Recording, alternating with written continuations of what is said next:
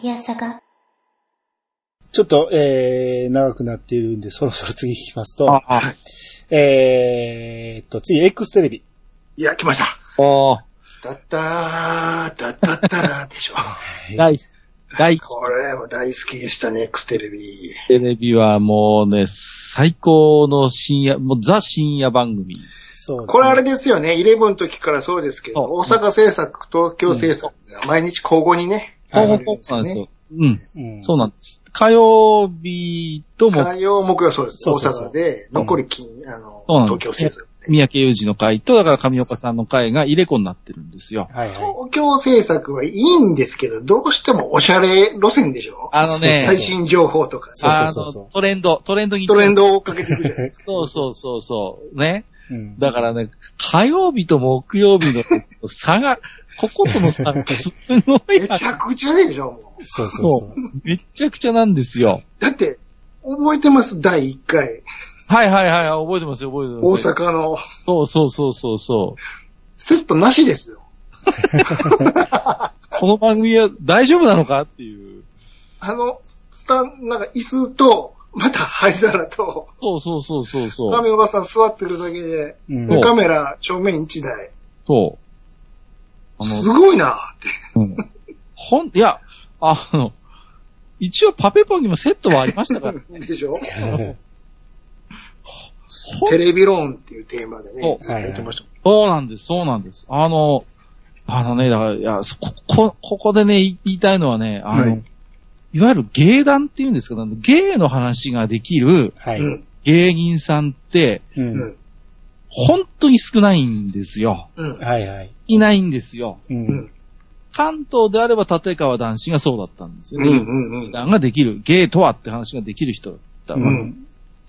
で、えっ、と、で、関西ではやっぱ上岡さんだと思うんですよ。で、芸人以外ではたまにいるんですよ、この芸談できる人って。例えば、うんうん内本喜一であり、はいはいはい。関東であれば野津江陳平であり、うんそういう人はいるん、いるんです。うんで、も、自らも芸人でありながら、うん芸とはとか、テレビとはみたいなうん。ことを語れる人ってほんの一握りうんだと思ってて、うん。数少ないその才能に恵まれた人だと思ってます、僕は。すごいですよね。これインパクトありましたよ、この第1回。あった、はいあった。うん。でも、でも面白かったから。うんうん。時に上岡さんってあの、狭間なんですよね。その、うん。要は、舞台でやる芸人と、テレビが始まってからの芸人とのちょうど間にいてる感じなんで、それぞれの良さが分かっている。で、今自分が、その、舞台っていうかその漫才をやってないからこそ喋れるっていうところもあるし、客観的に喋れるし、その責任感も、えー、背負えるところもあるしね。うん。はいうんこれができる人ってやっぱいないですよね、なかなかね。いない、いなかったと思う。だからちょうど、ちょうどいいっていうか、たまたまそういう、こう、芸能の舞台が、まあ、舞台からだんだんテレビにシフトしていった頃に活躍してた人だから、う。うんん。両方の話ができるんですよね。そうそうそうそう。ん。うんうんうん。うん。だ男子もそうじゃないですか。やっぱ男子もね、うんうんうんもともと、ね、もちろん予選で大活躍してたけど、うん一躍テレビに出張ってって、それこそ商店作ったり、ね、いろんな番組テレビでもガンガン出てね、顔が売れてっていう人だったから、うん。うん。そういうこう、なんていうの、昔の芸能の匂いもちゃんと分かってる人が語る芸論って、すげえ面白かった。そうそうそうそうそあのー、印象残ってるのが、う。うん。あの、今のテレビは、言い方を断定しないって言うんですよね。あ、あーはいはいはい。はいはい昔だったら、次はこの曲に行きましょうとか、次はの曲はこれですとか、い完全に言い切るんです。うん。でも今のはどうですか？次はこの曲を流してみたいと思います。何々してみたいと思いまあす。してみたいと思ってばっかりなんですよね。これは民主主義のえあの営業でしょう。委ね相手に委ねるんですね、気持ちを。上岡さんらしい言い方。そうそうすごいこと言うなっていう。うんうんうん。表ばっかりなんですよ。あれは何でなんですかねうんすげえ。何言ってはんねやろ、第1回から。このいや人って本当にね。うんそう。で、上岡さんってやっぱ、あのーあんまり、あの、そ忖度がないから、うん。いろいろどんどん切っていくんですけど、うん。あのーまあ、特にパペボで言ってたんかな、あの、焦点って何がおもろいねんっていう話をしてて ましたね。あんなもん何も思んないわ、いう話を言ってたんやけど、当時は何も考えずに、ああ、そうなんやって、まあ確かに、俺が見てもおもろいと思わへんなって、年寄りを笑わせる番組やなぐらいにしか思ってなかったんやけど、うん後で考えたら、あ、上岡さんと男子賞ってあんな仲良かったのに、うん。焦点作ったん男子さんやんなって、そこで大丈夫なんやって、後で心配になったんやけど、なんやったら MC でしたからね。そうそうそう。そうそうそう。あまあ多分男子さんともそういう話をしてたんでしょうね。今の焦点はあかんみたいな話をしてたんでしょうね。だとは思いますね。うんうん台本ありますからね、ぶっちゃけ。そうそうそうそう。それ読んでるだけですそうから。ですね。話ですからね。うんあ、だから、男子さんと上岡さんの出会いなんですけど、うん。はいはいはい。あのまだ漫画トリオが人気で出して、で、漫画トリオが、えー東京で仕事を歩いて東京に行く時に、あ誰か、ま、落語家さんが、主役さんやったのかな？誰かが、あの東京で誰々さんっていう人が会いたがってるから、もうもしあれやったらちゃんと、あの、話したって、みたいな感じで言われたらしいんですよね。うん。上岡さんがね。で、東京行ったら、あの、ふらっと現れたんが、えー、男子さんが、まだ立川名乗る前のはいはいはいはい。頃に、ふらっと現れて、もう第一声でお友達になりましょう、言って言ってきたんですよね。こう手出して。そうそう。はいはいはい。まあもちろん漫画トリオやから、あの、ノックさんも含めてっていうことなんですけど、そこで意気投合して、ずーっとあの関係が続いたっていうことだから、ううん。、うん。そうなんですよね。ちなみにこの X テレビも出てましたよ。出てましたよね。出ました。しかも、あの、さっき全部 CM 流して、あ、あれやったあった。流す分やって、はい、じゃあこっから全部、男子師匠の落語をね、そうそうそう。やってた。むちゃくちゃしよんなっていう。そうそうそうそうそうそう。だから、本当に。焦点っていうのはもともと、その、う落語家をテレビに出したいんやけど、落語はテレビではできひんと。その、うん。長い落語の間に CM 入れるわけにいかへんから、うんだから舞台でやってるお遊び的な大喜利をやればいいっていう大喜利の番組を始めたのがうん焦点なんやけど、うん。ほんまにやりたいのは落語なんやっていう話を多分してたんですよね。うんで、えー上岡さんも、男子さんの落語っていうのはもう芸術的なもんやから、これはテレビで絶対ちゃんとフルで流さなあかんっていう話をしてて、うんうんうん。で、えーやっぱテレビはどうしても CM 流さなあかん。じゃあうん自分がやってる番組やから、これは無茶も聞くっていうことで最初にずーっと CM、あれ、生で見てましたけど、いつまで CM やってんのよって。長いな。延々とね、うんやってましたねやりたい放題やってたんですよ。やりたいほ、X テレビってほんまにやりたい放題でしたね。X テレビもめち、ゃくちゃやまあまあ、あのね、あの、三宅さんの時の天気予報とかもね、大変なことになっていました。うんうん。一切の天気が目に入らないっていうね。はいはいはいはい。あの、視聴率の話の時もすごかったですよ。ああ、そうそうそう。家に、あの機会がある人を協力してほしい。そうそうそう、あのね。いや、あの、なんかね、なんでしたっけ？なんか、あの東京スリサーチなんか会社があるんですよね。そうそう。X テレビのやってる時間って、NHK 教育はもう終わりかけてるんですよね。そうそうみんな。だから誰も見えひん、ゼロのはずやけど、そうそうそう。ね今この X テレビを見てる人、あの、聴取率調査機がある人は、チャンネルを変えて、教育テレビに合わせてください。で、これで、もしゼロから跳ね上がったら、ほあの、あの、えービデオリサーチとかニールセンほんまやはほんまだっていうことで、そ今から何分間変えてください言うて、後日ほんまにビデオリサーチが2%で、ニールセンが5.9%いたんですよね。跳ねた。何にもやってない。NHK では。砂嵐ですよ、砂嵐。これ、そね。20代は通じるのかな、砂嵐って言って。う。もうね。もうだから、あのね、ささーってこうなるんですよ。あの、まあまあまあ、あの、わかるでしょっていう。そう。何も映ってないんですけど。そう。はい。すごい話だよほ。なんでね、この X テレビのね、あの、最終回の時に、うん。大阪放送の最終回の時に、うん。視聴率ゼロに挑戦しましょう、言って。あの、視聴率調査機がある方は今日この番組見ないでください、言うて言ったらしいんですよ。そんな放送やめちゃくちゃなの。でさ、最後やから、うん。あの、できたことやろうけど、本来ならスポンサーのこと考えたら絶対そんなことできないんですよね。あの、怒られますよ。もう、本当に。昔それで、あの、ラン一世さんめちゃくちゃ怒られたことある。あーむちゃくちゃやってましたね。いや、あとあの、低俗の限界っていう。あれね、もう忘れられへん。伝説の、うん伝説の回ね。やばいですよ。まあもう。何あのオープニングからも。いや、ね。ししんすけさんと上岡さんが座ってんねんけど、頭の後ろにお裸の女の人のまたぐらがあって、はい。頭をちょっとでもっとでもちょ動いたら、っとでも動いたら、うん。えらいことになる生放送でやってますから、これを。そう。もうね、すごい緊張感ですよ。そうそうで、あの二人だけなんかな思ったらね、あの、その番組に呼ばれてるゲストの、なんか偉そうな先生も、後ろにま、また開いてる女の人開いてますね。いや。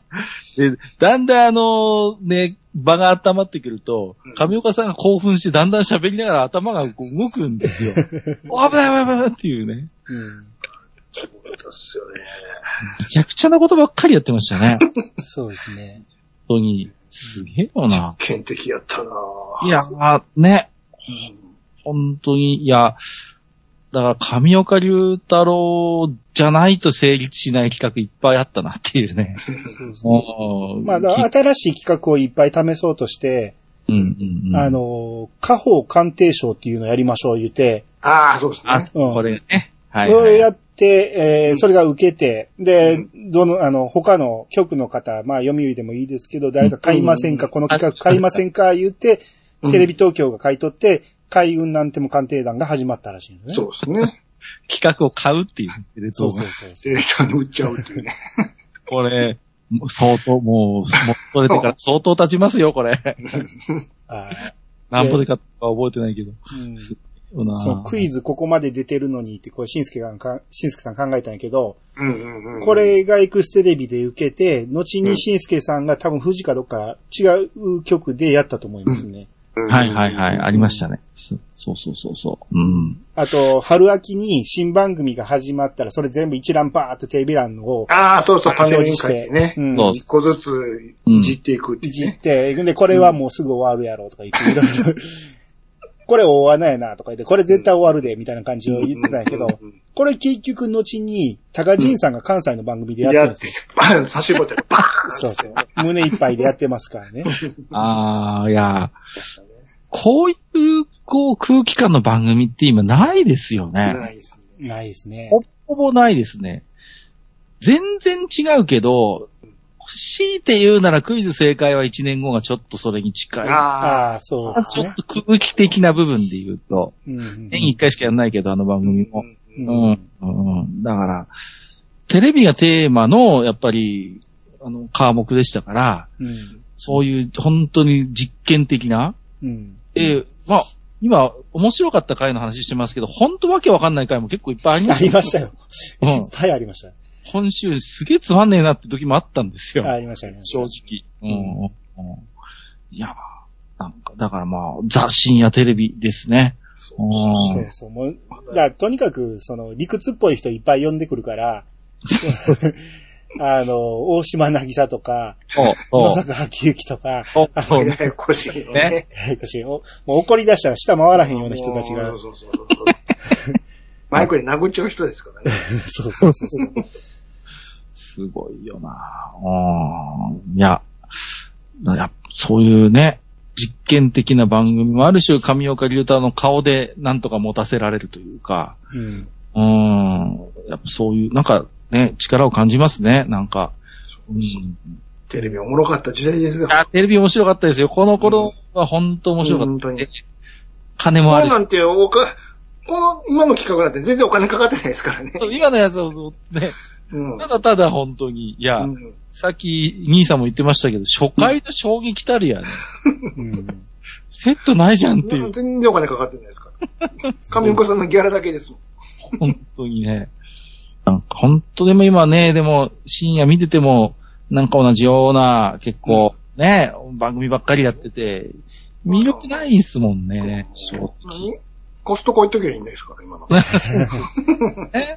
とりあえず。そう、あとなんかね、適当な人間連れて街ぶらしてるとなんとかなっちゃうっていう、いやあとコンビニの新商品とか、そうそうそううまいうまい言っときゃいいんですから。ー、ランキングなんか適当に そうそうそうそう。でしょ？さ、いやー、そう考えると、いやテレビがほんと元気があって、うーん、そうそうそう。で、とにかくタブーに挑戦する番組。そう。ね。うん怒られることを恐れないんで、そ、そこが一番違うところですよね。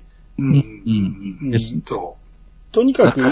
うん。今は視聴者とスポンサーが優位に立ちすぎてやりたいことができないっていうのを芸人さん。たちもずっと言ってるけど、まあ、あと、うるさ型が多いですからね、そういう、そういうのチェックしてる機構みたいなのもありますし。そうそうそうそうだから、ななん。て言うん。ですかね、こう、テレビが、まあ、まだまだやりたい放題できた頃ですから、そう。うん。うーん、面で白い。もあれですよ、うん今なんて、そう、今やってるような、あのコストコとかあんな見て育った子が、今後のテレビ作ってくるんですから。それはおもろないですよ。うん そうですようんね。。こういうの経てないんやから、我々が今喋ったようなやつを。そうそうそうそうそうそ。そうそう。ううん。だから、だから、そういう、どこまでやっていいかが分からへんから YouTube で変なことやっちゃう。そうそうそう。あ、それはでしょうね。事件に直結しちゃうっていう。そうそうそう。そうそう。いやいや、そりゃそうやろっていう。う。うんん。だやっぱりどこまで行っても低俗なものにしても、まあそういうテレビの危ない企画にしても、上岡龍太郎っていう存在がいるから、どこかなんか文化の匂いをまとってるっていうか、うんうんその、本当にしょうもないエロの番組っていうのがあったわけですよ。あの、所ジョージの海賊 TV みたいな。ドエロの、ね、本当に。ね。うん。でも、上岡さんがそこに座ってるだけで、なぜか、うんどんな、どんなエロ企画でも、うんなんかちょっと文化的な匂いがするっていう、ううん。ん。うん、そういうオーラがある人だったなって思いますね。うんうんうんうんだから、エエロなんだけど、下世話なエロにならないっていう、こう、うん、うん、うん。なんかね、そう。さっき兄さんも言ったけど、ね、女の人のまたぐらのところに頭があるんだけど、話す内容は全然、もう真面目な議論をしてたりするんですよ。入ってこないっていうね。そうそうそうそう。いや、今の日本の経済はとか、そういう話してるわけですよ。すごいですよね。とんでもないなと思っそて。ら、下こそ隠してるけど、完全におっぱい入れますからね。うん、そう、上はもう普通に、もうね、あの、オープンですから。うんすごいな。ねうんそうそう。いや、うん、でも本当テレビが魅力的だった時代の、うん、やっぱり、すごい人ですよ。ねはい。ネックステレビが最後かなそうですでね。ね。うん。ネックステレビとパペポが一番良かった。そうですね。ね。どっちも読売に行ってるっていうね。だね。くしくも。うんなぜか。ですよね。はいはいはい。あと、エピソード的に、これ僕、今回、まあ、噂には聞いてたんやけど、YouTube にあって、ちょっと聞いてみたんが、はいはい。あのー、松尾隆のラジオ、当時キッチュやったんかな？キッチンね。はい。ラジオファンキーズ事件ですね。はい。ラジオファンキーズラで、ジオファンキーズ事件はすごいですよ、あれは。上岡さんは月1レギュラーみたいな感じだったんですよね。そうそうそうそう。うん。で、まあそこで、えーっと、ある漫画家さんと電話をつないで話をするっていうことで、そうです。そうはいでその漫画家さんとキッチュは友達なんですよね。友達なんですね。で、上岡さんはその漫画家さんと電話で、まあ結構和やかに、うん。まあ最近テレレビよう出てはりますなとか。まあ役者もしてはるから、あのよう、あの見ますよみたいな感じで、和やかに喋ってたんやけど、キッチュが、あの、上岡さんそんなん言うてはりますけどね、この間聞きましたよ、その中島ラモさんが怒ってはりましたわ、あの、えーこの漫画家さんの絵を見て、あの、うん。この絵しょうもない言うたらしいですね、言うてうんうん。で、言ったら上岡さんが、いや、それの何があかんねん、言うて、なって、いや、それでも、僕はその、この漫画家さんと友達やから、やっぱりそんなん言われたら気悪いじゃないですか。いや、それは君の気持ちやろ そんな関係あらへんやろ、って。あの、うん小学校の絵の時間でも褒め、褒められたいもんではないって言ったんですよ。そうそうそうそう。って言うたらしいですね。うんってうんいや、それの何があかんねん。それは、うん。そう言うたかもしれんけど、こ小学校の絵なんて、あんなもん上手いやつは褒められへんねん、言うて。うん。ううんん、。その、先生が言われた通りの線書かあかんわけやから、って言って、えー、で、それは奇弁や、みたいなことを言い始めて、結構下手と、下手、下手やいうのは別に悪口やないやろとそうそう言ってましたよね。そう。自分が思ったことを言ってるだけやないかと。うんうん。うんそれをなんで言わなあかんねんって。で、うんでも僕は友達のこと言われたら、お、その気悪いでしょって。でそれを今言い出したのはお前やないか、いう話になって。どんどんどんどんほんまやわ。そう。で、もし気持ちをね、この漫画家さんと喋っとったのに。そうそう。ね。で、漫画家さんに、いや、まあ、うん僕、君の、まあの、漫画のことは一切、あの、覚えてないんやと。覚えてないから、今、うんあ、の、評価することもできひんから、うん覚えてないから、それはしょうもないやと思ってる、言って。うんうん。記憶にも残らんねん。それは正直な気持ちや。だから今度うん、ちゃんと見てくるから、ちゃんと見てくる。うん、今、その、どんな本が出てんねや、いう話をして、あ、そうですか。で、そこの漫画家さんとは、すごく和やかに喋ってるんですよね。うんキッチンに対しては喧嘩するんだけど。はい。ちなみに、この間30分。長い。めっちゃ長い。でこの後も、キッチンが全然折れないんですよ。俺、そうね。ずーっと言って、で、結局、拉致あかんってなって、これ来月までに、あの、俺本読んでくるから、その時にこの感想も言うし、で、あの、君はもうちょっと態度改めなあかん言って、えーちょっと何、プロデューサーから、ちょっと出、出こいみたいな感じで言って、いろいろなって、その場はなんかごちゃごちゃのまま終わったんですよね。そうそう終そうわってね。そうこれちょうどね、年末やったんですよ。はいはいはい。そうそうそうそう。87年。はい。はいはいはいはい。で、年明けて88年の1月のね、一発目、約束通り来ました、上岡さんそうね。そうそう。で、ある程度コーナー終わらして、コーナー終わらして、で、で、ね、もう、終わる、番組終わりかけですわ。そうそうそう。この間の話だけどな、来た、来たよ。うんやっぱやるんや。で、キッチンも、いや、あの時は、あの態度は僕も悪かったと思います、みたいな感じで、ものすごい丁寧に喋るんですよね、キッチンがね。うん。もう、えー、感情を抑えて抑えて。ただ、言ってることは全然折れないんですよ。絶対折れへん。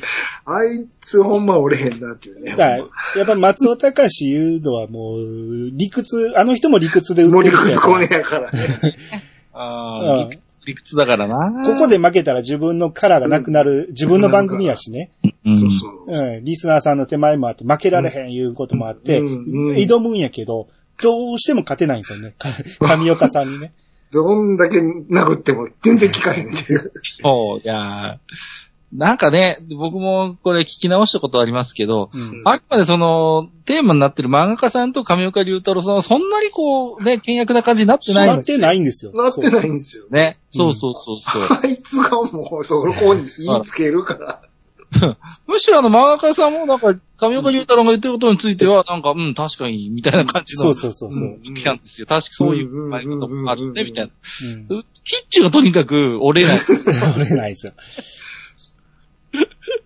いや映画の話とかに脱線してて、じゃあ、きこういう、こういう映画を見たとしようとか言ってそうそうそうそう。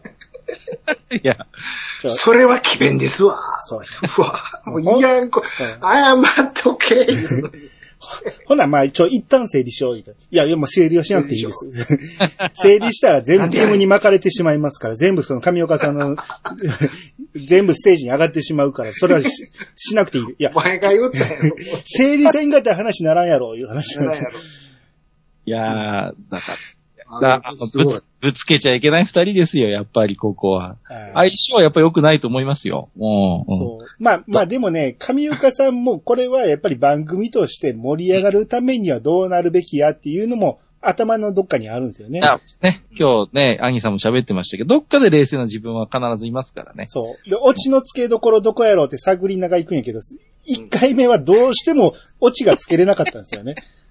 キッチが絶対折れへんから。折れへんからね。うん。でも2回目最終的に、あの、プロデューサー読んで、プロデューサーも喋って、これはどういうこと、どうやって落ち着けんねや、いう話を、プロデューサーに喋らして、で、君はもうちょっとキッチを教育せなあかんよ。言うてこんな、こんなんではリスナーついてこうへんよ、いう感じで、散々コテンパンにして最後終わったっていう感じで、で、あれ、最後、ちゃんと番組のことも気遣ってたでしょ？気遣ってましたね、神上岡さんはね。まあ、たまにはこういう放送も面白かったと思います。そうそうそう そう。そうそう。まとめてくれてるやん、ちゃんとまとめに入ってるんですよね。そうんうんうん。ちなみにあそこで出てきたのはプロデューサーじゃなくてディレクターの？う。。あ、ディレクターでしたっけ？ああの人、ABC の板井さんつって、あの、うんあれです、後にあの、北野誠と竹内さんとでサイキック青年団やる人ですよ。ああ、はいはいはいはい。だから鍛えられてるんですよ。あなるほど。で、あの伝説の番組に繋がっていくんですわ。はいはいはい。うんうんいや、だからこの頃やっぱテレビマンも本気ですよね。うんそうですね。これは伝説の回でしたね、ラジオファンキーズ事件。これはね、お音悪いけど未だにね、残ってるからね。残ってます。うん。まあ、俺、な、30分ずつね。そう。上岡さんもね、途中ちょっと無理やりやなっていうところもあるんですけどね。うん、うん。でも、持ち前のヘリクツでね絶対に認めないですからね。すごいですよね。うんいやー。よし、じゃあ今日は徹底的にやろうってなるからね。そういつも。まあ、なん、ね、ほんと数あるうエピソードの中でも結構有名な。これは有名ですね。はい。え伝説の事件ですね。そうですね。ーもう予定調和っていうのと、もうま、真逆のこうね、本当にえうん。いるとだえな、うんしますね。ははい。あと、ちょっと弟子の話しとくと、はいはい。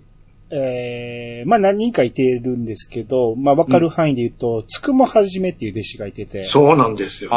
あはいはいははあのー、あれですよ、六法全書持って、い。うんうんうんうんうん。そうそうそう。あのー、お笑いサタン出てましたね。スタタンでグランプリ取ってるんですよね。あ、違う、スコモはじめはあっちや。あのニュースキャスターの。ニュースキャスター。はい。と六か、法全書、ミスター梅助でしたね。あの、犬が死んで、もう二度と犬飼いません言うて、翌日犬飼ってきましたみたいなのをずーっと延々繰り返すっていう、そうそうそうそシュールなネタなんですけど、これもともと滝明の弟子や弟子やったんですよね。う。うん。えうーん。あの、庄司さんの師匠ですよね、滝明って言うとね。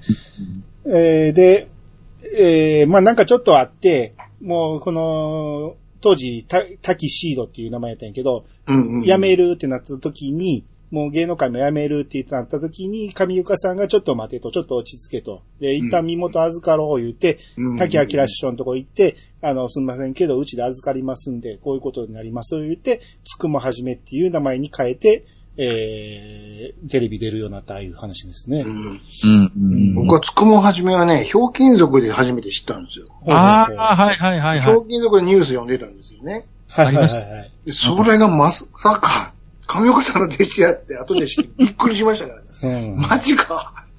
でも今考えれば確かにちょっとこう、ある意味漫画トリオのこうエッセンスはあるんですね。うんそういう時事ネタを使うっていうところで考うんうえる。んはい。うん。うんうん。あと、テントさんね。出ました出た。出ましたね。さっきも言いましたけど、まあ、ガリガリのね、ちょっと病的な人なんですけど、もうネタもね、もうほぼほぼ僕はもうシュールですよ。人間パチンコがね、強烈なんですけど、強烈ですもんね。うんもう、鬼人ですよね、一言で言うと、この人は。そう。だと思うな。で自分でもな、どの目が出るか分かってないんですよ。そうそうそうそう。あれはロッシーの両手じゃんけんと同じで、自分も分からへん。そうそうそうそう。ぐるぐるぐる7、ぐるぐるぐる7、ぐるぐる2、か、あ、あたんかたい。ちゃんちゃんちゃんちゃんちゃんちゃんちゃんちゃんちゃん言うとまた、あの、弾打つっていう。これを延々と繰り返す。いやいいつ終わるかも分からへん。そう。なんだろう、ちょ、早すぎたのかな？早すぎましたね早。すぎたね。早すぎましたよね。逆に今だったらちょっと、それなりのポジションにはなりそうな気がする。そうそうそう。あれとあの、雲の相撲もそうですよ。あ、はいはい。あれもどっちが勝つか分かんないです。そうそうそう。はい右手と左手。うんうんうんうん。すごいなーって。ちょっと早すぎましたね。早すぎました。ね。うまあ、あと変人すぎましたね。ん。そう。テレビ向きではなかったのかもしれない。本人も鬼人なんですよ、もうね。うん。なんかいろん、えもうエピソード方向ですからね、この人。そうんうんうん。そうそうそう。なんか、漫談とかしてても、あの言うときますけど、これおもろなかったらこれからずっとおもろないよ。う んこれが僕の漫談の山場やからね。って、これ、だから、国を通る国を通るとどっちが先か分からへんねんけど。わかんないですけどね。どっちだろう？トールちゃんとどっちの先なんだろうこれどっ。ちが先なんかわかうんない。ん。あと、分からん人ほっときますよ。いちいち説明しませんよ。義務教育やないんやからね。言ってましたよね。どう言ってたそれ。これもうほんま、まあ、大好きなんやけど、ずっとは見てれんなっていう芸ですね、これね。まあ、今で言ったら、ヤギくんですかね、サバンナの。ああ、もっと、もっと鬼人ですけどね。あれを、もっとこう、あれを行き切った感じですよね。うん。もっと煮詰めたような感じですね。そうそうそううん。やっぱ上岡さん、やっぱ天童さん大好きなんですよね。よくテレビでも話出してたし、そうそうそうそ自分が芸能界引退するときにテントさんの独演会に出張って、出てましたね。うん。あの、君がこれから上岡龍太郎名乗りなさいって、二代目や、言うて。言ったらテントさんが嫌ですよ、言うて。画数多いじゃないですか、言うて。う。そうそんなん嫌です、言うて言うて。即否定するっていうね。そう。いやうんあと、善次郎ですよね。全ーあー、ねねはいはいはいはい。善次郎は関東とか東北の人わかります？いや、わかりますわかります。あそうですかはいはいはいはい。一時期結構全国区で仕事もしてましたんで、あはいはい。うんうんうん。知ってますよ。あ最近が、なんだろうな。あんまり見ないかな、でも最近は。ー最近、あなんか、この間、この間上岡さんのツイート番組に出てきてましたけどね、体験しました。うんなんか東南アジアがどっかに行ってましたねうん。行ってるみたいですね。スタンダップショーをやってるっていう話そうですねね。うん。うんまあ、だから日本で使いどころがなくなったんでしょうね。だから、出てきた時が、まあ、ガッと関西では人気出たんですよ。あの、テレビのツボっていうね。うん。あうん。これも帯で、深夜の帯でやってたんですけど、これがめちゃめちゃ受けたんですよ、若者受けに。てたね、確かに。うん。あ。で。まあ、トークもそこそこしっかりしてるし、うん。うんえー、半分さんまさんみたいなトークの仕方やし、うんうんううん。ん。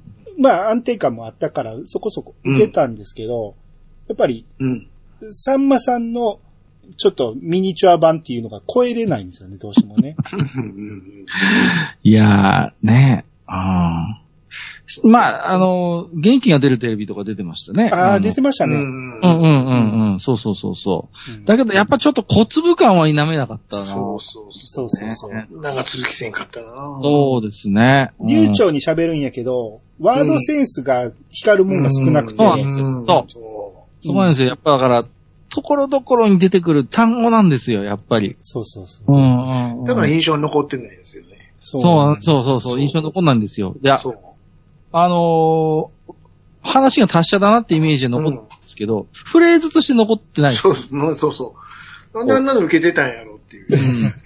まあ企画が良かったんですけどね、テレビの都合はね。まあね。ああの、振り返るんですよね。その辺放送してた番組を。そうそうそうテレビ欄並べてね。それこそさっき上岡さんがやってたような。そうそうそうそ振り返るんですよう。ね。うん。あと、あの、アシスタントのおももみよこがあの当時可愛かったっていう。ああ、そうですね。うん駆け出しの頃ですね、思うあ。はいはい。若い頃ですね。うん。ううんん。うん。であの、売れ売れてた頃は上岡さんは、あの、一番弟子やって言ってたんですね。うん。かなり弟子の中では下の方なんやけど、うん、あの、僕の弟子は、あの、一番売れてるやつが一番弟子やから。今は君やと。実力性なんです、そこは。えあの、厳しい上岡さんやけど、うん弟子にはやっぱりかなり優しいらしまあ、くてそん、な感じするな。ー、ああ。すごいね甘やかされとったみたいな。うんうんうんうん。どこが良かったんやろな、全次郎。まあ、他がちょっと極端やから。うんうんまあまあそうですね。唯一まともなんですけど。まあ、とうんまあ一般受けしたっていうこともあって、うんうんそう。なんか、教えたりするんですかねあんまりそういうイメージもないですよね。どこ盗んだらいいかわからんけど。あの師匠。ちょっと、師匠が痛いすぎるっていうのも、なんか難しいよなって気がしますよね。なんかこう、なんかテクニックとして盗めるものかと言われると、うん。なんかそういうものでもないような気がしてね。どこの住んだらいいか全然わからんな。おー。上岡さんが若い頃のダウンタウンと話してるときに、うん。弟子取った方がええよいう話をしてて、うん。弟子を取ったら、その、弟子にいろいろしつけをするときに自分を振り返れると。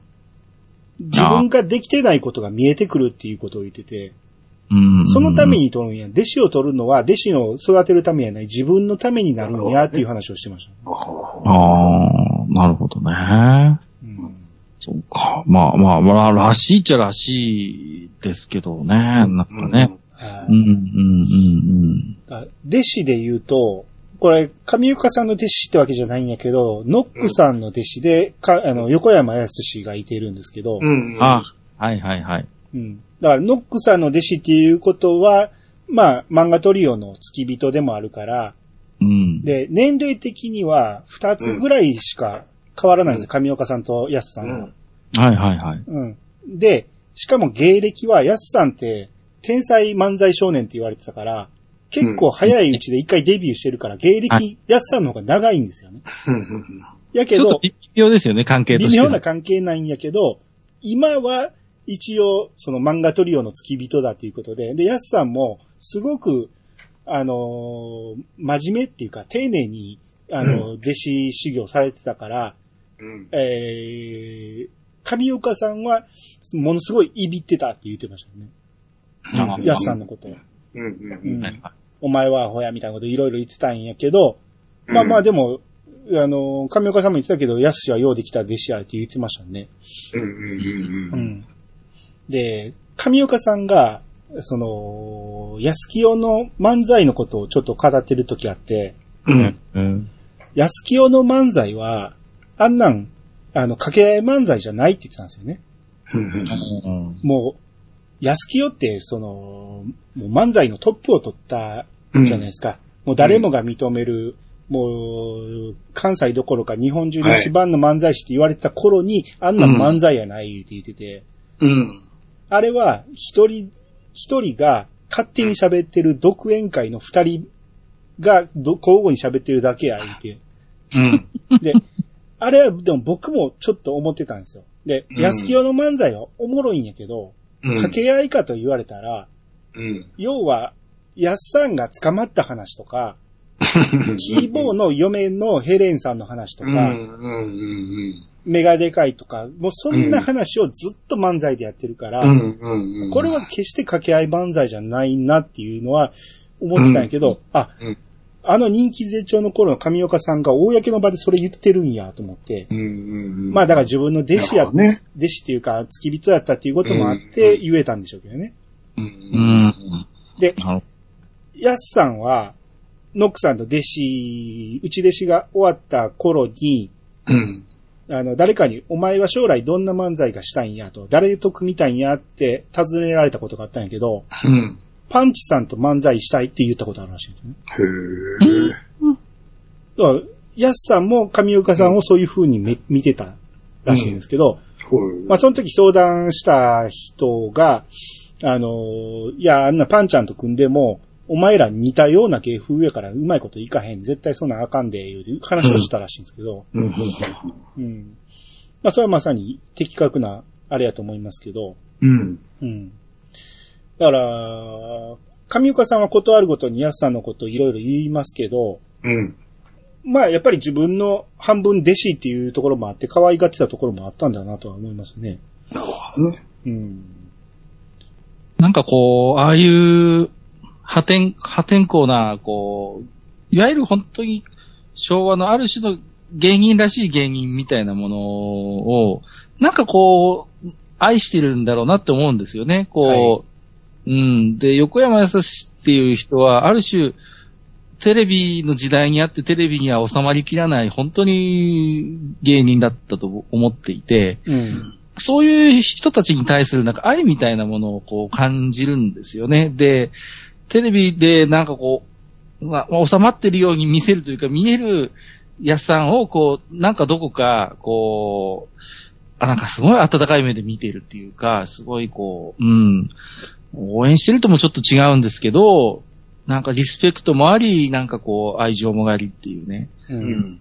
なんかああいう人好きですよね。シジャクさんみたいな人もそうですけど、うん天才型の芸人さんとすごい相性いいなと思ってるんですよ。はいはいはい。うん。自分も天才だとは思うんですけど、うん。関西でやっぱ、やっぱり死弱であり、やっぱりね、そういう天才型、立川男子もそうだと思います。だから、そういう本当に才に恵まれてる、で、時にその才によって身を滅ぼしたりする 芸人さんみたいなの、とことんやっぱり相性がいいっていうか好きなんだなっていうのはね、うん。感じます、なんかね。はい。うんシシャクさんとの絡みも僕好きなんですよ。そうですね。うん。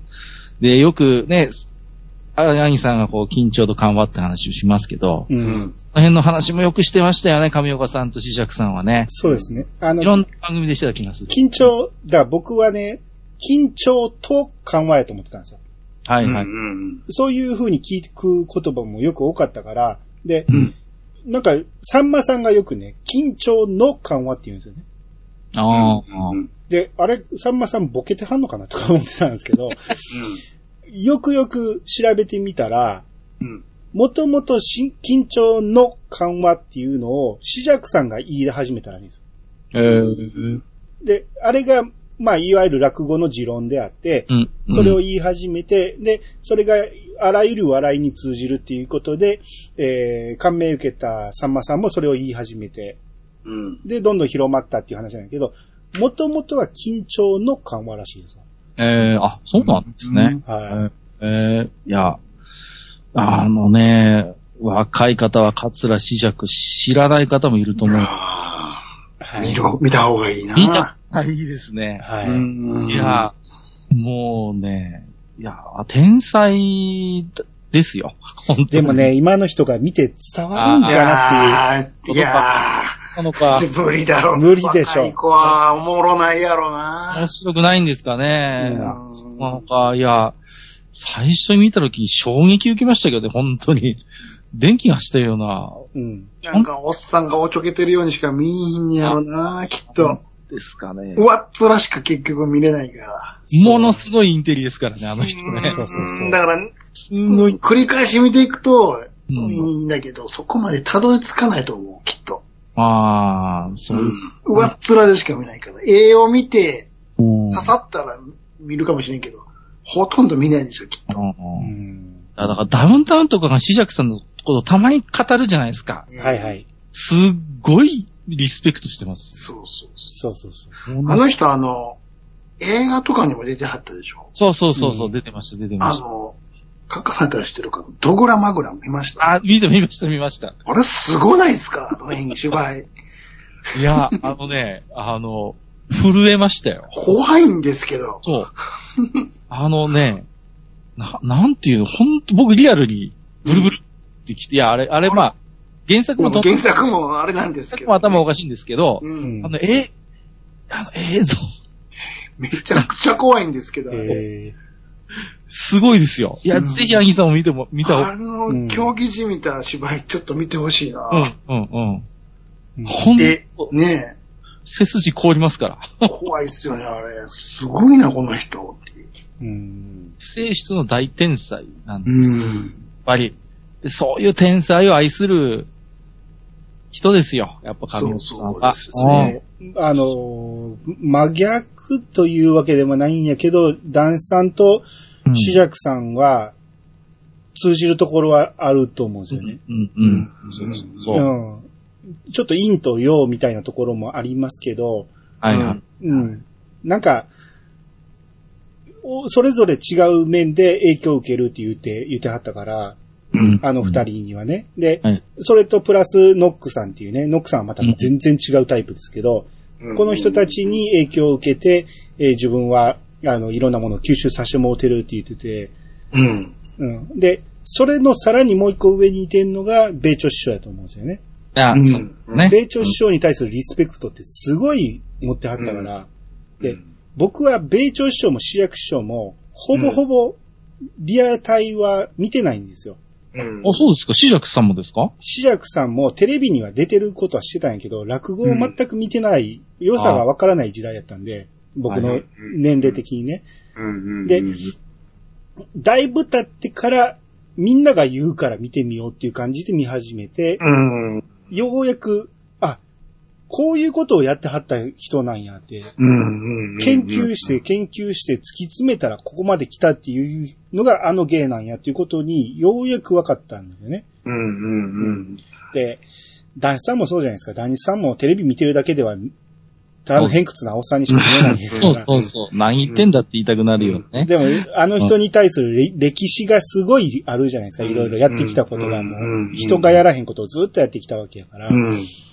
だからそういう面で、いろんなものを吸収させてもらった完成形が、上岡龍太郎かなって思うんですよね。うん。いや、だから、いろんなエッセンスをやっぱり取り入れてると思うんですよね。はい、はいうん関西、上方落語で言えば、米朝であり、紫尺のエッセンスっていうのを、うん。すごく吸収してて、うん。かたやね、あの、江戸落語の男子のエッセンスっていうのも吸収してて、うん。あまあ、上岡龍太郎自身はもちろん落語家ではないんだけれども、う。うんん。あの、どんどんブラッシュアップされてる気がするんですよ。やっぱり。うん、うん、うん。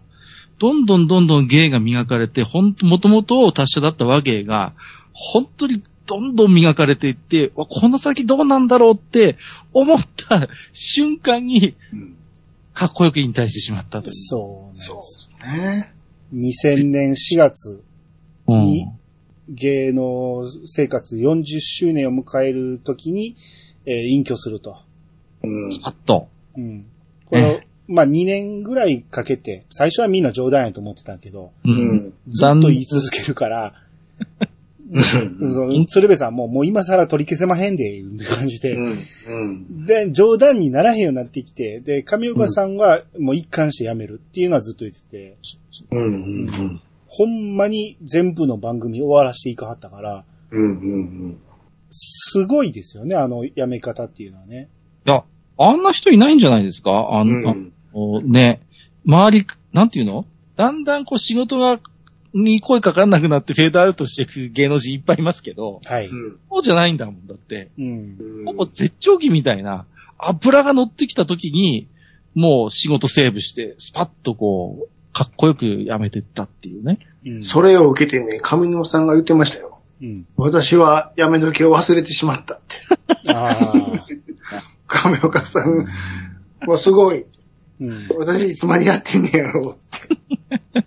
いや、あんなかっこよく引退できるもんかねと思って。ちょうどね、その2000年の春に辞めたじゃないですか。うんはい。その前の年末に、それこそさっき言った男子師匠の、あれは関東ローカルなんか、かダンシングナイトって番組あ、ありましたね、ありました。はいはい。でそれに上岡さんが出てきて、うん。で、まあまあ、ずーっとし街中飲みながら歩いてバーってロケするみたいな番組なんですけど、最後にね、言うんですよ。どうしていきたいこのマートを言ったら、うん。老臭を晒したくないんです、僕はって。はいはいはい。もう置いてさらばえていく姿をテレビの前で見せたくないって。ううん。その翌年にほんまにスパーンとやめちゃったんですよ。うん。うん一番、山口百恵なんですよ、だから。そうですよね。歌手で言う言うたとそうですよねら。。そうそうん僕は、あんとその時東京に住んでたんで、うんその番組見てたんですけど、すごい内容でしたよ。う。男子はずっとね、死にたいって言ってるんですよ。はいはいはいはいそうそうそう死にたい、死にたいって言ってて。うんで、あの、隣で上岡龍太郎は辞めたい辞めたいって言ってて、うんなんだこの番組と。死にたい何人を言っと、てんの？辞めたい人がうん、ひたすらそれをくりつぶやきながらそうそう。街歩いてるっていう、うん異様な光景でしたね。そういえば、あの、フジテレビの、あのね、丸、まあ、ドームの中でね、それ言うんですそうそうそうそうそう。老子を晒したくない。そう。うん本当に。すげえなーって。そしたら本当にね、綺麗な幕引きを。てましたね。そうですね。まあ、ほんまか嘘かわかんけど、なんか、上岡さんの奥さんってすごく芸人を見る目が、超えててうんうんうん。あの、この人は売れるってなったらほんまに売れていく。んで、うんあかんっていう人はもうやめ、あの、落ちぶれていくみたいなのをすごい的確に当てると。うん。ほんじゃ、僕はどうや、あの、まだいけるか言うたらもう、今がやめ時っていうのを言われた言うて、うんそこでもう決めたみたいなことは言ってはったけど、まあ、ど、まあ、どこまでほんまかわからんけど、うん。うん。なんか、自分でも、やっぱり、ここ、これ以上通用せえへんってう。いうん芸風だという認識だったんですよね。うん。やっぱり尖り続けんとあかんねんけど、やっぱり自分が丸くなっていくことを感じたんでしょうね。うん。あとね、なんか今感じるのは、やっぱあの頃からテレビもだんだん窮屈になってったと思いますよ。その、はいはいはいはい。いつまでも上岡龍太郎という人間を収めておく箱じゃなくなってきてるたのかもしれないなと今思うんですよね。はい。あのテレビも窮屈になってきて、あれはいけない、これはやっちゃいけないっていうのが、上岡龍太郎という人間が収まる箱になってたんだろうかってこともちょっと思いますね。うん。うん。もう一つ神岡語録として言われてるのが、うん。僕の芸はもう20世紀で終わりですと。うんああ、ではい。21世紀は新しい人生を歩みたいって言ってました。うんうんうんましたね。うん。出ました。うーん。で、マラソンとゴルフですわ。ね。あんなにやらへん言うてたのに。そう、あんなに小馬鹿にしてたのにね、マラソンなんてなんつってさ。うん。うん まあ、ね、あの、お亡くなりになった時に、あの、ご遺族の方も言ってましたけどね、もう、もう、矛盾の塊のような人だ。うん。そうです。はい。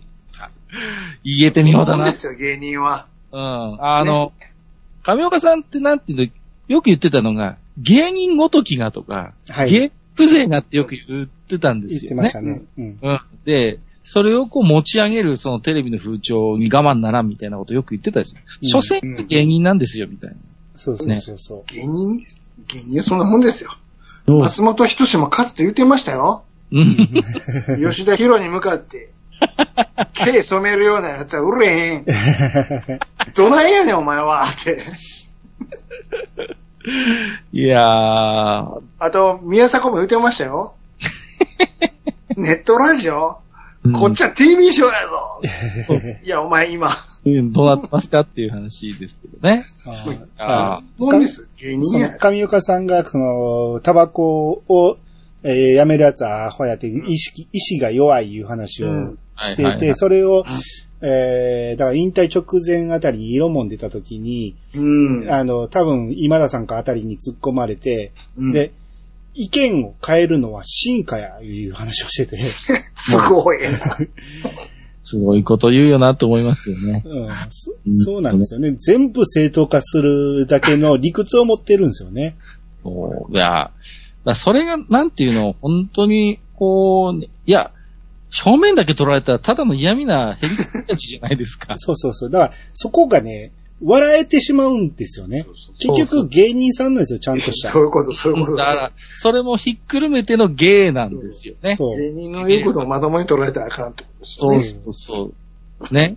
な、俺の言ってることなんか、所詮は芸人なんだから、なんでそんな一生懸命聞いてんだ、みたいな、常にそういううん。スタイルが多分あったと思うんですよ。うん。自分自身のことも多分、所詮は芸人って本気で思ってたんじゃないかなって思いますよ。そう芸人のことも言ってましたよね。それこそあの、駅テレビでね言。ってました、言ってました。あの、芸人というのは社会のはみ出し者やと。そうそうそうそで、ヤクザと一緒ですわ。う。そうそそううそうう。そそうそう普。通に言ってましたよね。向こうは腕が立つけど、こっちが口が立つだけのもんですわ。そうそうそう。実は一緒だって言ってる。うまいこと言うな。そうですね。そうそうそう。その、日向を歩く職業ではないと。あの、日向は一般の仇の方に開けてお譲りしなさいと。我々は日陰の、あの、端っこを歩きなさい。で、うん電車に乗ったら席には座るべきじゃないみたいな話をしてたんやけど、それはもともとノックさんが言ってたらしいですね。はあはあああ、なるほどね。うんノックさんはテレビでは一切そんなこと言わないんだよね。だその辺はやっぱキャラをずっと守ってるんやろうなっていう。いや、まあ、ノックさんといえば本当にノックさんの長寿で久しぶりに。はいはいはいねすごかったですね。あれはすごかったですね、ほんまにね。うん。何年もテレビの前で喋ってない人があれできるんですよ。う。うんん。ええと思いましたね。まあ、まあ、ちょ、長寿だけではないですけれども、うんああいう公の場で、ね、ああいう喋るので、三人すごい人いましたよね。だから、上岡さんのそれと、うん。えー、ビートたけしの、はい。ありましたよね。あれ何の時でしたっけ？あれ、だ、誰の時えだ。ー、何でしたっけあれ？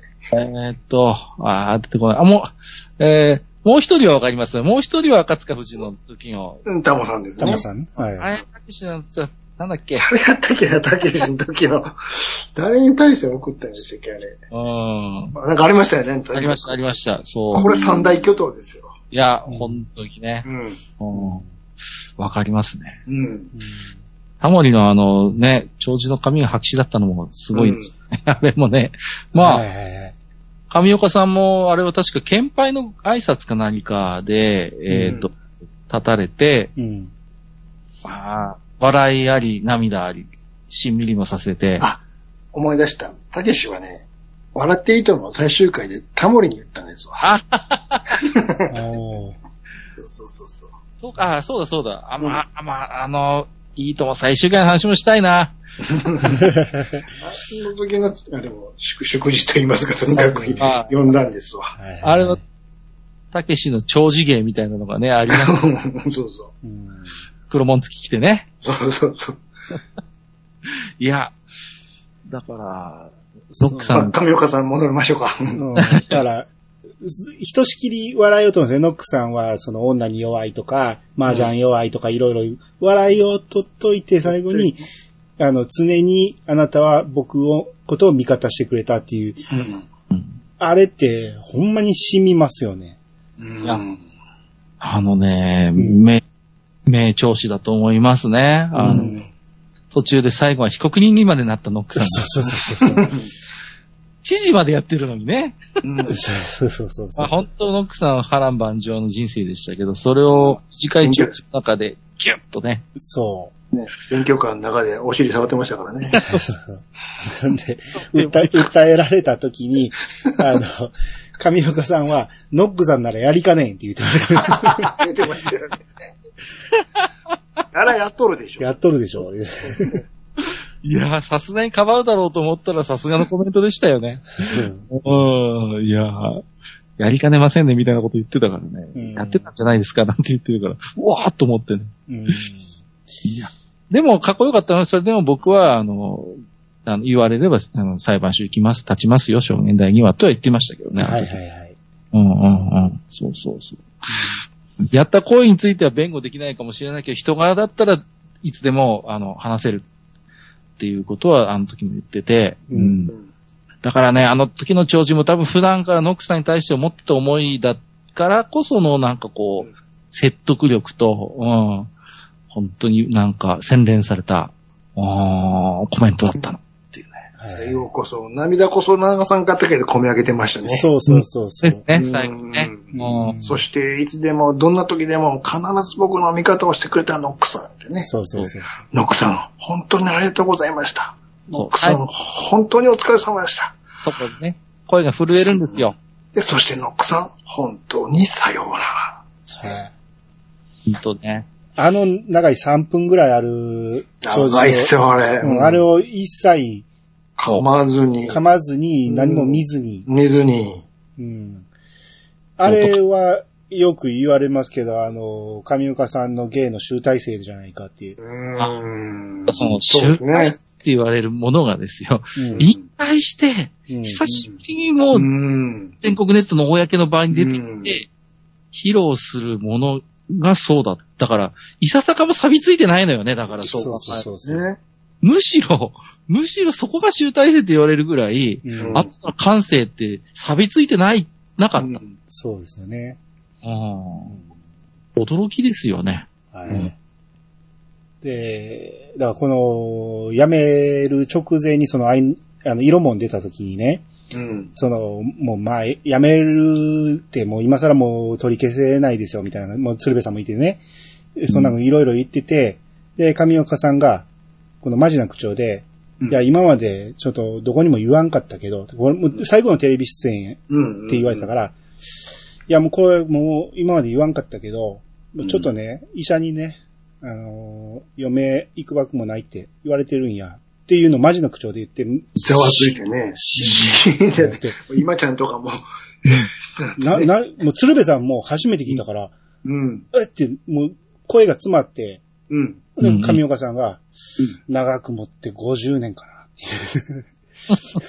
ええ加減しなはれ。あれあれは見事やなって思いましたね。まあ、ずるいのよ。だから、表情一つ変えずにやるんだから、あれを。そう。しかも CM またいだから余計にね、あったんですよね、あの時ちょっね。とって。うんおいおい。ええ？っていうね。そうそう。えーって。だからやめるんかみたいな。そうそうそう。いや、もう、最後まで人を食ったような。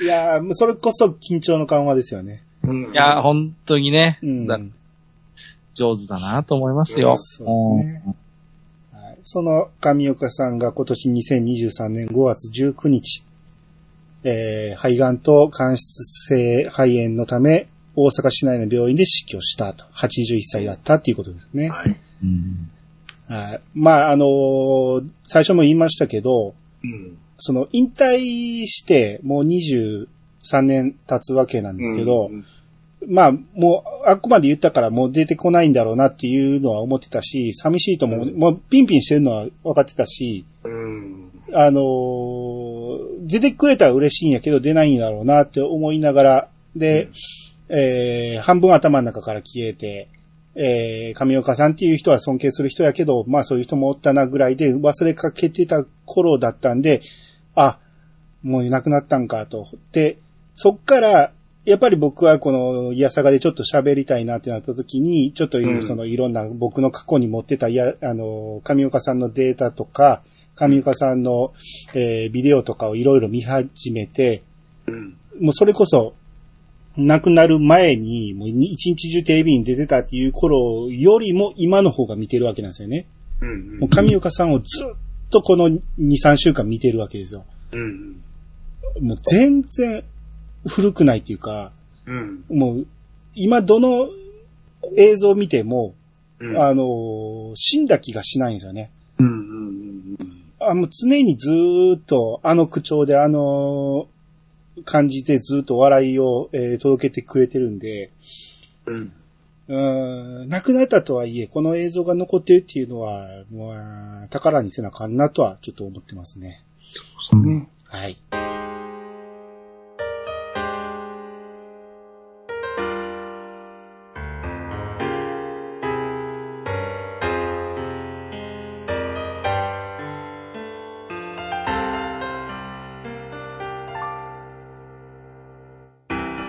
はい、エンディングです。はい。はい。どうも。あのー、上岡さん、お姉さんがいたっていうのはよく、うん。まあ、パペボでもよく言ってあって、そうですね。うんはいで、幼い頃の写真なんかも、しょあのー、お姉さんと上岡少年が写る白黒写真なんかもよくあって、うんで、お姉さんがコメントするっていうのもたまに聞いたりしてたんですけど、うんえー、最近活躍してる漫才コンビ、ミキってあるんですよね。おー、はいはい。あのミキは、上岡さんの甥っ子だって言うんですよね。はい。うんあのミキは兄弟コンビなんで、あの二人とも甥っ子だっていうことを聞いて、え、初耳やと思って、それこそ、ちゃんなかさんの奥さんが言ってたっていう話を、ちゃんなかさんから聞いてびっくりしたんですけど、うん。まあ一部では有名やったらしくて、で、はいえ、じゃあ、あのお姉さんの子なんかなって思って調べてみたら、上岡さんには、あの、異母、妹がいたらしいんですよね。うん。だから、上岡さんのお母さんって幼い頃に亡くなってて、うん。で、お母さんを亡くなってから、まあずっと、えー、不死家庭ということでずっとそう続いてて、まあどっかのタイミングで再婚しはった時に生まれたのが妹さんだったってことだね。はい。まあ、この妹さんの話題がほぼほぼなかったから、うん。うん。全然知らんかったんですけど、えー、このミキについてね、えー、ミキの二人が、まあラジオで言ってましたけど、自分らも知らんかった言って言ってましたね。うん。あー。上岡さん、上岡龍太郎っていうのは、うん。最初の頃は、その、まあ、よく家に遊びに来るおじさんうん。うん。やねんけど、あれテレビで見たらこのおっさん見たことあるな。あれ？この人はあの、よく遊びに来る人やんぐらいの、ほぼほぼ会話もなかったらしいんですけどね。まあ、そうでしょうな。うん。だつまり、ミキが M1 とかで出しても、その、全然連絡とか取ってなくて、うん。なかったみたいですね。その、漫才はこうしたらええとかいう話も一切なかったらしうん。くて。うん。で、今回僕ね、弟子吉次郎っていうあの、上岡さんの弟子と言っても芸人さんじゃないんですけど、が書いた本を読んでたんですけど、そこに、上岡さんがミキについて語ってるっていうところがあって、はい。ううんん。まあ、ミキは、えー、まあまあ、垂れへんところが多いと。まあ、そ、うんそこで初めて言及したんやと思うんですけど、うん。えー、もっとちゃんと、えー、ブレインつけた方がええんちゃうかいうみたいな話はしてましたね。多分でもこれは本人には言ってないんですよね、本人たちには。うん。うん。えー、まあそんな話も、えー、ミキと、えー、鶴瓶さんがラジオで一緒に喋ってましたね。うん。はい。うん。うん。あと、上岡さんの息子さん、はい。えー、小林翔太郎うん。っていう方、まあ、この方もパペボでよう名前出てましたけど出てきま、したね。ううんん。人となりとかは全然わからんくて、う僕も一切情報を追ってなかったから知らなかったんですけど、今回調べてみたら映画監督されてるんですよね。うん。うん。で、調べてみたら撮ってる映画が、あの、毎日母さんっていうね、はいはいはい。はいはい。うんあの、うん小泉京子とか、うんうんだ小泉京子と長瀬正俊が共演してるんですよ。ああ。で、え、どのタイミングって思って調べたら、離婚してから共演してるらしいですよ。なるほどね。すごい人持ってきたなすごい。キャスティングしてるすなと思って。ごいな。うんえあと、マエストロっていう映画では、まあ、松坂桃李が主演なんですけど、そこに西田敏行さんも出てるんですね。うんーうんうん。まあ、これはもうすでに、えー局長が変わってからなんで、はいまあまあ、そんなつながりもあったんかなと。う。うんん。あと、えー初恋、お父さんチビがいなくなりましたっていう映画があるんですけど、うん。これに出てるのは倍賞千恵子さんとか藤達也さんとかなんですけど、おー。これの原作が西恵子さんっていう方で、うんこの西恵子さんって、うんナイトスクープの父安ヨーグルトの依頼者なんですよ。つながった。繋がった。あったな。めっちゃびっくりしましたね。あの人か。そうそうそう。ああの、小枝さん、小枝さんと東京まであ。往復飛行機で往乗ってた人でしょ。はいもうやめて、言うた人。ここに繋がるんか。漫画家なってるんか。すげえな、と思って。不思議なもんですね。いいなへえ。あと、まあ、深夜食堂とかも、えー、何本か、えー、これドラマでしょうけど、えうんうんー、うん撮っておられると。まあ、結構、がいろんな映画を撮られてるみたいですね。ううんん。うん。だから、まあ、龍太郎、亀岡龍太郎さんが、まあ、映画好きだっていうこともあって、まあ、あの、お笑いの方には進まなかったけど、映画の方を進んでくれたっていうことだと思うんですね。うん。はいだから、息子さんの話もなんかエピソードあって、あの、自分の理屈を受け継いでるみたいなことを言ってて、若い頃にね。うん。なんか、親子丼を食べるときに、この親子丼っておかしいやろ、言って、うん。出たよ、これ。鶏肉と卵やろうと。うん。でもこの子は親子関係ないやろっていう。絶対この鳥から生まれてないやろ。じゃあ親子じゃないやん。と他人丼や、これは。いやいやいやでも他人丼は、あの、豚とか牛とかで作るのが他人丼って言ったら、いやいや、あれは異種丼や。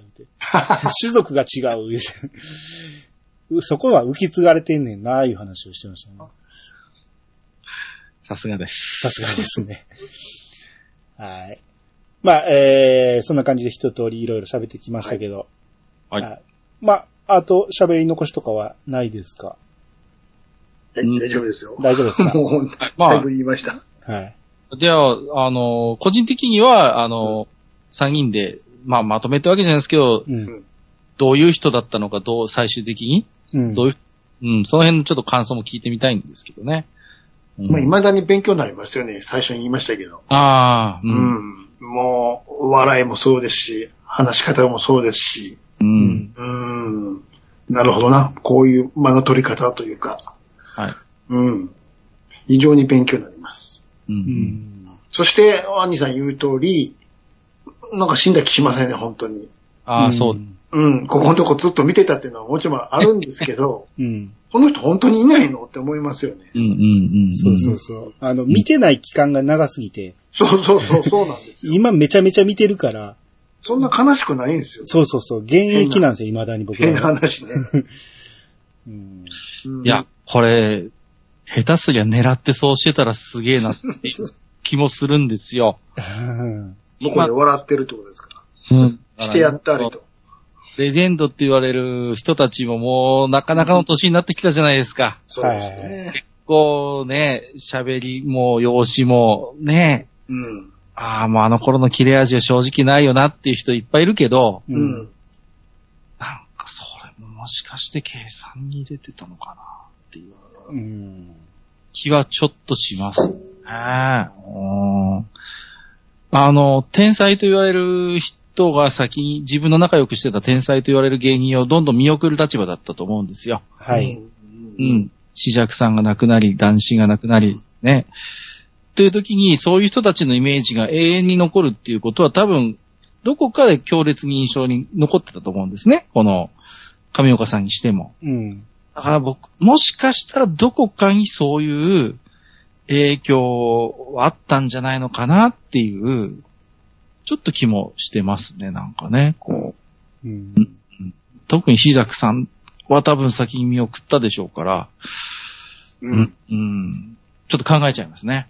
うん。そうですね。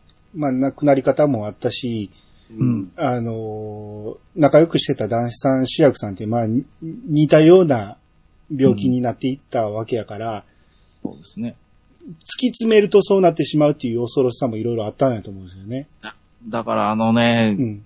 今日兄さんも言ってましたけど、男子がひたすら知りたい知りたいって言って、で、隣で、やめたいやめたいって言ってるね。うん。あれは本当ありありと思い出すテレビ番組なんですけど、う。うんうん、なんか考えちゃいますね。うん。でやっぱりね、なんか和芸の一つの到達点だと思います、僕、この芸人さんは。うん。なんていうのか、もう本当に熟して熟して、もう本当に一番美味しい瞬間だったから、なんか、まあ勝手なあれですけど、引退するべくして引退したような気もするし、さっきも言ったようにテレビのサイズが上岡龍太郎の器に収まりきらなくなってきたのかっていう気もするし、あ、とにかく私もお二方と意見は一緒で、全然、どこかで、まだ、ニヤニヤしながら、お腹の数勢を見ているような気がして、ならないと思っていますね。はい。うんそうですね。まあ、僕は、まあ、常々言ってますけど、やっぱり、上岡さんが、あのー幼い頃からずっと見続けてて、最初から好きやったわけじゃないんやけど、見てるうちにうんパペポとか、ナイトスクープとか通していくうちに、体の、その芯にぐさぐさ刺さって、いつの間にか影響を与えて、得たえ、与えられてたなと思って、うん。僕の考え方の基準とかは、ここに影響を与えた、うちの一人だなと。まあだから作家さんだったらこの人、漫画家さんだったらこの人みたいなのがあるんですけど、芸人さんの、えー数少ない僕に影響を与えたうちの一人なのは間違いないんで、えー今回収録にあたっていろいろ考えさせられましたけど、まあ、まじましと、この、えー見せつけられましたね。この、一つ芯をしっかり通してしまえば、だ無理を通せば道理は被告むっていうのがね、うん。字を言ってるなっていうね。で、それが許される人にならなあかんっていう。で、僕は、えー無理やりいやさがでそんな感じを装ってますけど、なかなかそこに到達できないんで、えー批判もあ いろいろ受けますから、だから、まあなんとか、えーそんな目標になればいいなって、えーずっと動画も残ってますし、えーたびたび見返していきたいなと。そんはない人物だと思ってますね。もう一個いいですか？はい。上岡さんの言ったことで好きなこともあるんですけど、はい。うん、僕、上岡さんがね、はい。僕は知的だとよく言われますけども、実は適当なことばっかり言ってるだけなんですよと。うん。でそれをあの、知識のドーナツ化現象だと言うんほうほうほどういうことかっていうと、僕は、しょうもないことはよう覚えてるんやけども、大事なことは何も知らんのですと。う。うん。それを知識のドーナツ化現象と僕は名付けているんです。真ん中穴だらけやと。はいはいはい。その輪っかの部分をひけらかして言ってるだけなんやと。うんうんうん知的でも何でもないですよと。うん。で、噛まへんように、ああ、だの、うーだの言うのが嫌やから、知ってることをポッポポッポン出してるだけなんやね。はい。それがなぜかそういうふうに理解されてるけども、中身は何も穴の開いてるスカスカなんですよ。うん。この言葉好きですね。はいはいはい。そうですね。